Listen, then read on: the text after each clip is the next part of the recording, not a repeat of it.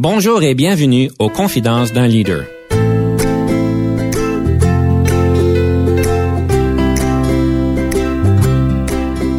Ici Denis Lévesque, coach de cadre. Nous avons donc l'honneur et le privilège de recevoir en studio des leaders qui ont marqué leur communauté afin d'apprendre de leur expérience et de s'inspirer de leur sagesse.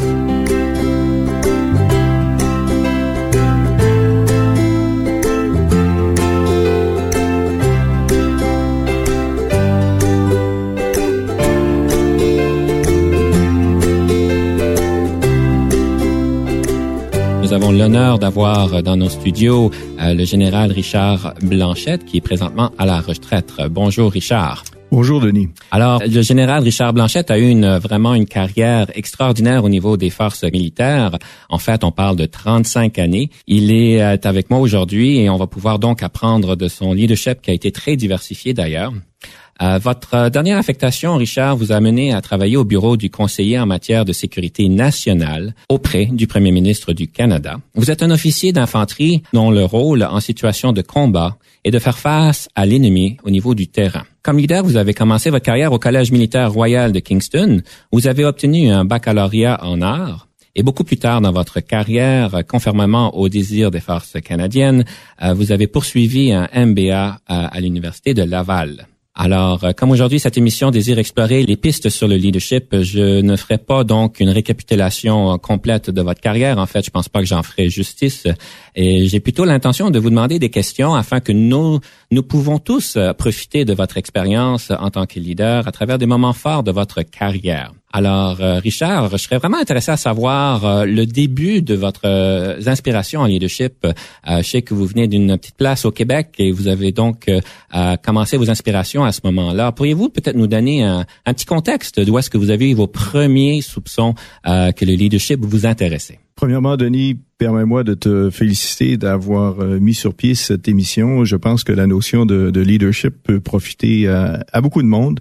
Et euh, ça me fait vraiment plaisir de pouvoir donner un peu de mon expérience. Euh, ceci dit, euh, je me sens un peu intimidé parce que je ne serai certainement pas à la hauteur de ce que tu viens de décrire. C'est un défi pour l'humilité. Je me souviens là, à la petite école qu'il fallait faire attention quand on parlait de soi, mais je vais quand même répondre à ta question mm-hmm. parce que effectivement, mes premiers contacts avec le leadership, c'est au sein de la famille que je les ai développés. Je viens d'une famille de 14 enfants. Euh, on était au Saguenay, dans un petit village qui s'appelait euh, Saint-Jean-Eudes. Je dis s'appelait, qui s'appelle toujours Saint-Jean-Eudes, mais avec euh, les unifications, on s'est retrouvé avec la ville Saguenay. Et au sein de, de 14 enfants, bien sûr, il faut savoir prendre sa place.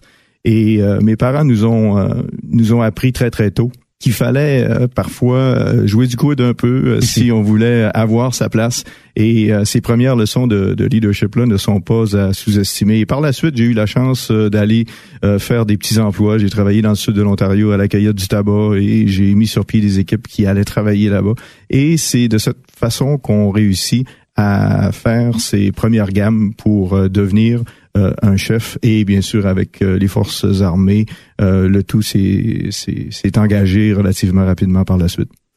En fait, euh, je suis impressionné quand vous avez dit qu'à jeune âge, vous avez même mis sur pied des équipes et vous avez à pouvoir régler des situations euh, au niveau de donner plus de main d'œuvre par rapport à votre employeur du temps. Donc, ça commence vraiment de, de jeune âge. Euh, mais je sais qu'au niveau de notre leadership, on a dans notre cheminement des moments clés, des, des, des moments où est-ce qu'on a peut-être des décisions difficiles à prendre ou des communications difficiles à faire. Je serais intéressé de savoir un petit peu plus euh, qu'est-ce qui vous a marqué au niveau des demandes en communication, parce que vous êtes vraiment un communicateur euh, qui est très, euh, très bien euh, primé. Et quand est-ce que vous avez pu utiliser vos compétences de communication et quand est-ce que ça vous a été utile? Je dirais que ça m'a été utile de, de A à Z. Finalement, il faut se rappeler qu'on a réussi à influencer son milieu euh, que par euh, l'expression écrite ou par euh, la parole. Et la parole est, selon moi, l'outil de prédilection pour celui qui veut avoir un impact sur un groupe de personnes. Et j'ai eu la chance de commander des centaines, sinon des milliers de personnes à travers les à travers les années.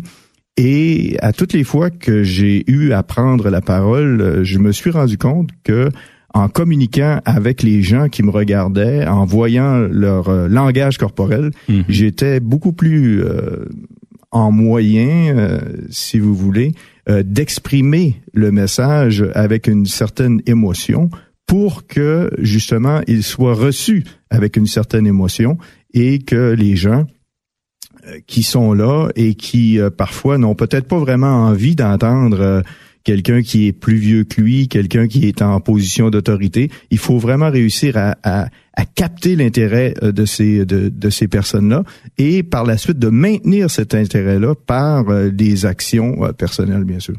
Il me semble qu'à un moment donné dans votre expérience, vous avez été appelé à aller en, en mission humanitaire, que ce soit à Haïti, ensuite à Winnipeg.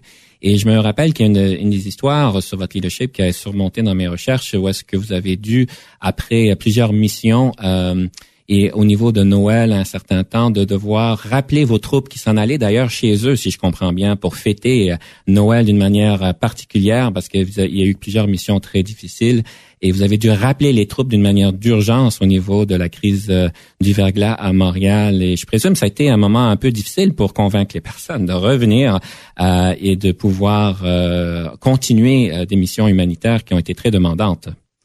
Oui, ces missions-là étaient peut-être pas sous le label euh, de, de, de mission euh, humanitaire comme telle, euh, mais c'était des c'était des, des missions qui demandaient quand même beaucoup aux personnes qui devaient être déployées. C'est sans doute la troisième à laquelle vous faites référence. La première où j'ai participé, c'était Chypre. Ensuite, j'ai commandé également des observateurs militaires au Rwanda. Et à Haïti, je commandais un bataillon, donc j'avais environ 500 personnes sous mon commandement à Haïti. Et euh, au retour, euh, nous étions euh, peu de temps avant Noël, je me souviens pas exactement des dates, mais il a fallu, quand j'ai appris de mon commandant de brigade, qu'il fallait être déployé très rapidement pour la crise du verglas. Et euh, dans cette euh, dans cette optique, il fallait vraiment couper les congés, ramener euh, les gens et les faire passer là du du, du, du, 35 degrés très humide à, au froid sibérien auquel auquel faisait face la, la population dans le dans le triangle de gel qu'il y avait à Montréal. Et il a fallu vraiment que je parle aux troupes et que je leur fasse comprendre que le sérieux de la situation faisait en sorte qu'il y avait euh, vraiment urgence à la demeure, qu'il fallait euh, y avoir, un, déploiement très très rapide et que je comptais sur eux pour sauver des vies humaines parce qu'il y avait des gens carrément qui, il y avait des personnes âgées qui étaient euh, vraiment coincées dans des dans des bleds un peu perdus et que ces efforts là allaient vraiment faire une différence et qu'il et qu'il fallait agir. Une chose qui me frappe, c'est que vous parlez que vous devez faire parvenir ce message de cette urgence et de l'ampleur de la situation. Quelqu'un qui n'est pas militaire moi-même, on a une conception que les militaires, quand on dit il faut aller ici, il faut aller là, que quand une commande est donnée, que tout le monde suit.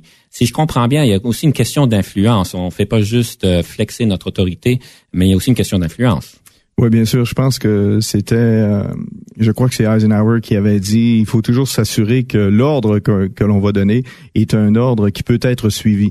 Et euh, il faut trouver la trouver la balance. Il faut réussir à, à trouver cet équilibre qui est parfois assez difficile à identifier entre un certain niveau de, de sévérité parce que on a besoin euh, d'une d'une réussite dans certains domaines et d'un autre côté de comprendre qu'il y a tous les éléments humains de fatigue, de, perte de compréhension, de ce qu'on appelle couramment le brouillard de la guerre, quand on n'est pas sûr de ce qui se passe euh, en théâtre opérationnel, parce que c'est quelque chose de travailler en garnison, mais c'est quelque chose d'autre quand on est sur le terrain et qu'il y risque d'y avoir euh, mort d'hommes, de femmes ou encore pire, mort d'enfants. En fait, vous parlez de dynamiques qui sont en fait très importantes, où est-ce que je pense que moi-même et la plupart de nous ne peuvent pas nécessairement faire référence d'une manière pour l'apprécier. Quand on regarde le leadership militaire par rapport au leadership euh, euh, civil, si on peut l'appeler comme ça, euh, une chose qui m'a toujours frappé, c'est que les militaires sont demandés de jeune âge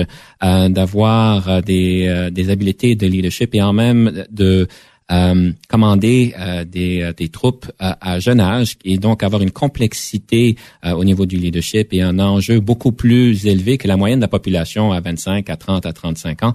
Et vous avez même mentionné que vous avez eu la chance de leader plusieurs mille de personnes, pas quelque chose qu'on voit souvent en entreprise aujourd'hui. Quelle serait la différence entre le leadership militaire et le leadership civil? Je dirais que la différence principale, elle touche au degré de difficulté que nous rencontrons parce que s'il y a justement un risque euh, ou une situation de, de, vie ou de mort, euh, bien sûr, ça peut arriver dans l'entreprise privée, mais lorsque vous avez euh, une, une, position ou quand vous détenez une, une, position de commandement, il y a effectivement cette, cette, cette, responsabilité absolue.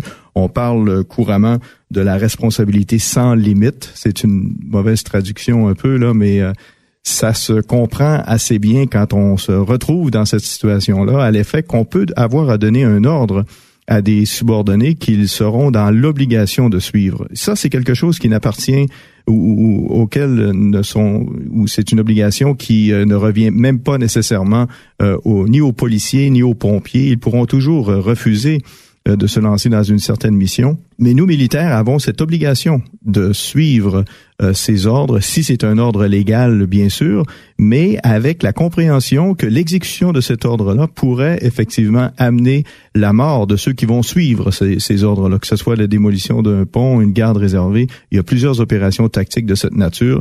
Et euh, laissez-moi vous dire que quand vous vous retrouvez à l'entraînement dans ces situations-là, les sueurs froides sont très, très fréquentes.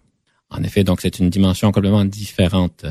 Brièvement, je sais que dans en entreprise, on parle beaucoup de budget et de ressources financières. Est-ce que ça fait partie un peu de vos réalités en tant que leader militaire, euh, brièvement?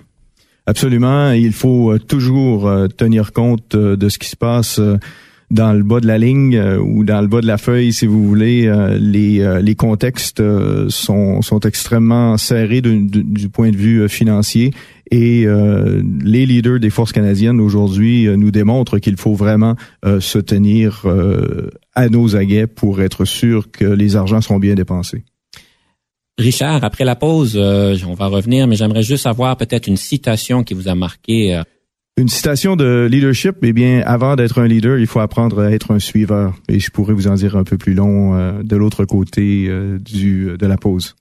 Bien, merci beaucoup. Alors, nous en prenons une brève pause et on vous revoit dans une couple de minutes.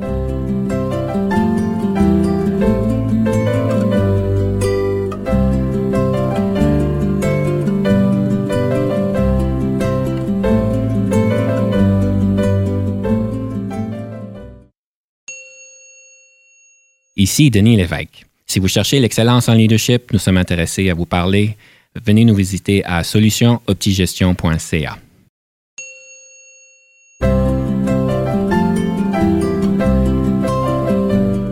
retour, nous sommes ici en, studio avec le général Richard Blanchette et nous parlons donc de son leadership dans cette nouvelle série d'émissions. Alors, euh, Richard, vous avez fait une citation par rapport à un bon leader doit apprendre à bien suivre et vous vouliez peut-être explorer un petit peu plus cette dynamique-là. Oui, l'idée ici, c'est que j'ai eu euh, la chance d'apprendre l'année dernière que mon fils voulait suivre dans mes traces. Il est actuellement au collège militaire et euh, je lui disais récemment dans une dans une discussion très très informelle euh, qu'il était très très important pour un chef, surtout un chef qui, qui fait ses premières armes, de comprendre que les autres ne sont pas nécessairement toujours intéressés à vous suivre et qu'il faut savoir ajuster justement son style de leadership pour avoir une meilleure euh, communication avec euh, avec ses subordonnés. Et euh, c'est pour ça qu'il faut bien sûr apprendre à être un bon suiveur pour voir les difficultés qui existent quand on est de l'autre côté de, de l'ordre c'est-à-dire de l'ordre de l'ordre donné. Quand on le reçoit, il faut vraiment s'assurer euh, que cette personne-là désire vous aider. Ce n'est pas euh, ce n'est pas difficile à comprendre que si cette personne-là le fait de façon très très volontaire, ce sera beaucoup beaucoup plus efficace pour la qualité de la relation que vous allez avoir. Et comme leader aussi, il faut toujours se rappeler que c'est toujours bon de jeter un coup d'œil par-dessus son par-dessus l'épaule et de regarder s'il y a toujours quelqu'un qui suit derrière, bien sûr. en, en, effet, on voit souvent cette image parce qu'il y a un leader qui s'en va en quelque part et le groupe de personnes est loin derrière lui et, c'est peut-être à poser question. Et c'est pas parce que cette situation-là va se passer qu'il faut se décourager, parce qu'il faut ajuster par la suite. Euh, carrément, personnellement, ça m'est déjà arrivé de me rendre compte que derrière, on ne suit pas parce qu'on a l'adrénaline euh, qui coule à flot et euh, les autres sont peut-être un peu trop fatigués pour euh, poursuivre. Alors, il faut savoir ajuster. C'est en effet une grande thématique en organisation pour une question de motivation pour que les personnes puissent soient motivées de faire le travail, de suivre le chemin du leader. Alors, ça, ça, ça démontre bien cette dynamique-là. Richard, je me demandais un petit peu la, la plus grande leçon que vous avez apprise euh, en tant que leader. Quelle serait la plus grande leçon que vous auriez peut-être à partager avec nous aujourd'hui? Il faudrait peut-être que je la que je la divise ou que je la présente sous, sous, sous deux dimensions différentes. Il y a il y a eu un changement important dans ma vie qui euh, qui est survenu il y a environ une quinzaine d'années alors que j'ai j'ai lu un livre qui discutait de l'importance du moment présent et euh, j'ai vraiment presque agacé mon entourage avec euh, cette euh, avec cette notion de, de moment présent et d'arrêter de s'inquiéter de ce qui s'est passé il y a cinq ans ou il y a cinq minutes et euh, également d'arrêter d'anticiper qu'est-ce qui va se passer dans le futur et de s'inquiéter pour le futur parce qu'il n'y a jamais rien dans votre vie ou dans la mienne qui va se passer autrement qu'à l'extérieur de ce moment présent-là. Alors, il faut savoir lui accorder notre attention. Il n'y a rien de plus important dans ma vie actuellement que de vous parler à ce micro et que d'avoir l'impression d'être entendu par euh, un auditoire. Et les personnes qui sont à l'écoute devraient se dire qu'il n'y a rien de plus important que ce qu'ils font actuellement que ce soit de nous écouter avec une grande attention ou euh, de vaquer à, leur, à leurs occupations euh, personnelles. Et mon Dieu, c'est toute une déclaration parce que on sait qu'en organisation, que ce soit au gouvernement militaire ou, privé, euh, il y a beaucoup de choses qui se passent et on souffre souvent de voir des leaders qui sont préoccupés, euh, qui font peut-être des multitâches euh, à ce point-ci et qui n'ont pas nécessairement la présence et, et l'écoute nécessaire pour pour bien régler les situations. C'est une une thématique qui revient souvent. Oui, effectivement, et je vous dirais que la, la, deuxième dimension de ce que je vous ai présenté, parce que ça c'est un peu un aspect quasiment spirituel là, et euh, c'est pas n'importe qui qui est toujours à l'aise avec ces notions-là, mais moi ça me gêne pas d'en parler. Et euh, parfois les yeux vont être un peu écarquillés là quand ils entendent ce genre de, de discussion, mais ça aide vraiment à établir les priorités. Et établir les priorités, il faut toujours comprendre qu'est-ce que c'est qu'une priorité. Et euh, il y a toujours la notion d'urgence, bien sûr, mais il y a la notion d'importance. Et euh, malheureusement, j'ai fait des erreurs dans le passé. Je me suis retrouvé dans des situations où je me suis rendu compte que j'avais pas mis mes priorités à la bonne place. Et dans ces moments-là, euh, ça vous fait euh, vraiment quelque chose et c'est un, un, impact que vous allez ressentir même dans votre physique quand vous sentez que vous n'avez pas pris la bonne décision. En effet, la gestion de priorité est certainement un dilemme qui existe tout le temps. Mais j'aimerais revenir à ce que vous dites par rapport à, le moment présent. Et vous aviez dit que c'était peut-être un peu spirituel ou est-ce que peut-être quelqu'un, personne pourrait trouver ça drôle ou difficile. Et en fait, je vous dirais que je suis pas vraiment d'accord avec vous. Euh, si je peux m'oser pouvoir donner cette opinion-là, simplement parce que j'ai entendu parler, j'ai eu l'occasion de pouvoir interviewer certaines personnes qui sont dans votre environnement, et je peux vous dire qu'une des choses qui a été soulevée euh, d'une manière très claire par rapport à votre leadership, c'est cette capacité d'être dans ce dans le moment présent, d'être euh, euh, confiant, d'être calme, malgré qu'il y a beaucoup de choses qui se passent. Et ceci leur a permis de pouvoir mieux travailler avec vous, de pouvoir mieux se sentir qu'ils contribuaient à, à la mission et de pouvoir vous aider dans ce qu'il y a à faire. Et évidemment, un leader qui est calme euh, permet donc une situation calme. Donc, je vois quand même une, une euh, situation très pratique et puis quand même une application pratique à ce que à ce concept-là. Si j'ai bien compris ce que vous avez dit. Oui, absolument. Il faut toujours se rendre compte euh, que dans l'interaction qu'on a avec euh, les subordonnés ou, même les pairs, les personnes qui sont au même niveau que soi ou même avec euh, ceux qui peuvent être nos patrons, qu'il y a qu'il y a un certain feedback à leur donner, une rétroaction sur ce que l'on perçoit. Et selon moi, il faut vraiment être être délicat dans cette approche-là. Il faut, il faut, il ne faut pas brusquer les choses. Il faut toujours, par exemple, quand on veut donner un reproche ou une construction ou une critique positive à quelqu'un, euh, faire cette critique-là après avoir énuméré au moins le double de bonnes choses que la personne a faites, en espérant qu'il y en ait au moins quelques-unes. Et c'est la plupart des, c'est la, c'est la, c'est le cas dans la plupart des cas. Et euh, je pense que cette cette attitude-là va pouvoir permettre à, à, une, va permettre une croissance personnelle euh, de la du subordonné ou de, de la subordonnée et faire en sorte qu'il va y avoir un respect mutuel qui va se développer. Mm-hmm. Une chose qu'on pense souvent en tant que leader, c'est euh, la question est la notion de notion. Vous venez juste de dire que des fois, il y a des rétroactions, il faut condamner, et on espère que c'est des rétroactions positives euh, en général. Euh, mais on sait qu'en tant qu'être humain, on est tous appelés à faire des, erreurs. J'en fais une tonne. Euh, ma femme pourra vous donner une grande liste si vous voulez. mais la question, la notion de l'erreur en organisation et en tant que leader, euh, est-ce que vous pourriez dire que vous avez fait des erreurs et peut-être nous inspirer à voir euh, qu'est-ce qui est arrivé? Est-ce que c'est possible? Est-ce que ça se fait? Et comment qu'on fait pour surpasser ces, erreurs-là? Oui, et parfois c'est difficile, euh, bien sûr, d'admettre ces erreurs.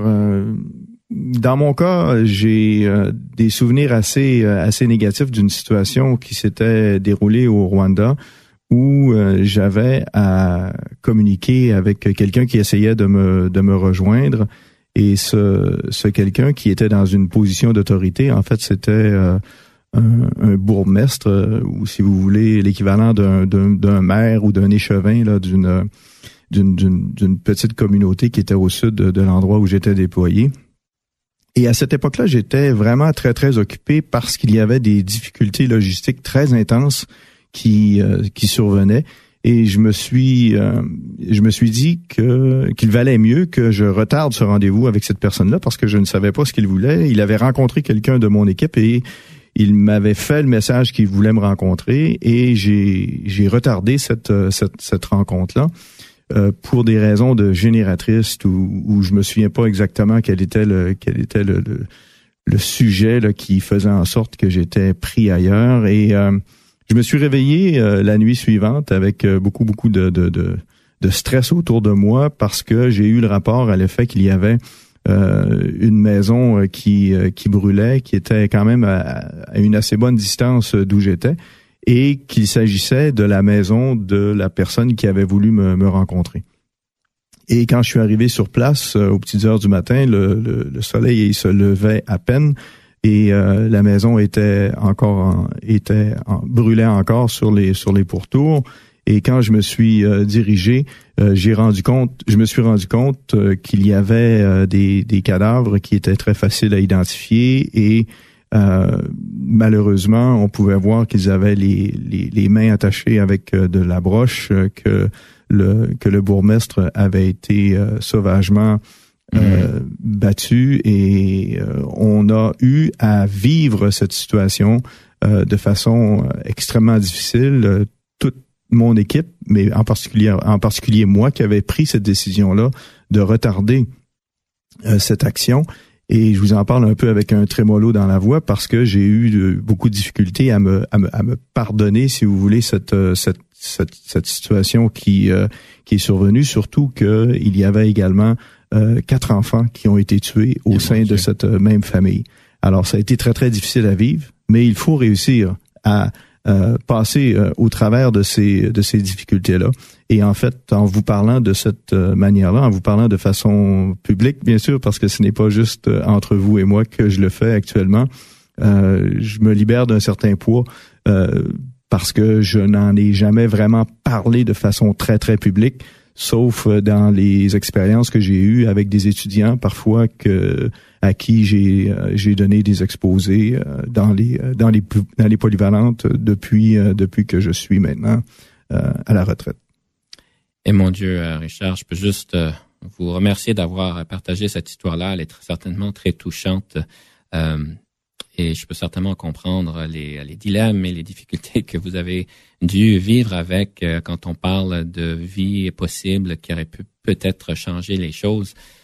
En tout cas, je vous remercie de votre honnêteté et de votre transparence euh, dans, dans, dans, toute cette histoire-là. Et c'est certain qu'en tant que, que, leader, comme vous dites, il y a des erreurs qu'on peut faire, apprendre à vivre avec nos erreurs, apprendre à, euh, à faire les choses mieux la prochaine fois. Euh, c'est certainement euh, des choses qui sont pas faciles à faire. Est-ce que vous aviez une suggestion pour des personnes qui vivent peut-être des dilemmes aussi intenses ou aussi difficiles par rapport à des erreurs qu'on a pu faire? Est-ce que vous avez une suggestion? Comment surpasser ça? Oui, il faut certainement chercher de l'aide si on n'est pas capable de le faire, de le faire soi-même. Bien sûr, ce sont des cas extrêmes là qui qui vont requérir cette aide spécialisée mais il y a euh, également de façon de façon générale le besoin de, comprendre les situations euh, dans lesquelles peuvent se retrouver les personnes avec qui on vit autour de soi, d'être aux aguets finalement, de ressentir ou d'essayer de d'avoir une meilleure compréhension de ce qui se passe autour de soi. Par exemple, la population canadienne devrait être mieux au courant de ce que font les militaires canadiens. Euh, nous avons actuellement des déploiements euh, au Moyen-Orient, nous avons euh, des situations qui sont très tendues à travers le monde et le soutien de la population pour nos militaires à l'étranger et au Canada, bien sûr, est quelque chose d'absolument essentiel pour le bon fonctionnement de nos équipes. Eh bien, Général Richard Blanchette, je ne peux pas vous remercier assez d'avoir accepté de venir en studio et de partager vos histoires. Euh, certainement, elles sont très inspirantes pour nous et nous permettent de vraiment apprendre à ce que c'est être un vrai leader, y inclut l'humilité et apprendre à, à, savoir comment dépasser peut-être des erreurs ou des difficultés qu'on a pu avoir. Alors, un grand merci, Richard. J'apprécie énormément ça. Merci, Denis. Ça a été un plaisir. Alors voilà, ceci conclut donc notre première émission et euh, je vais donc euh, vous dire au revoir pour maintenant et on vous revoit la semaine prochaine.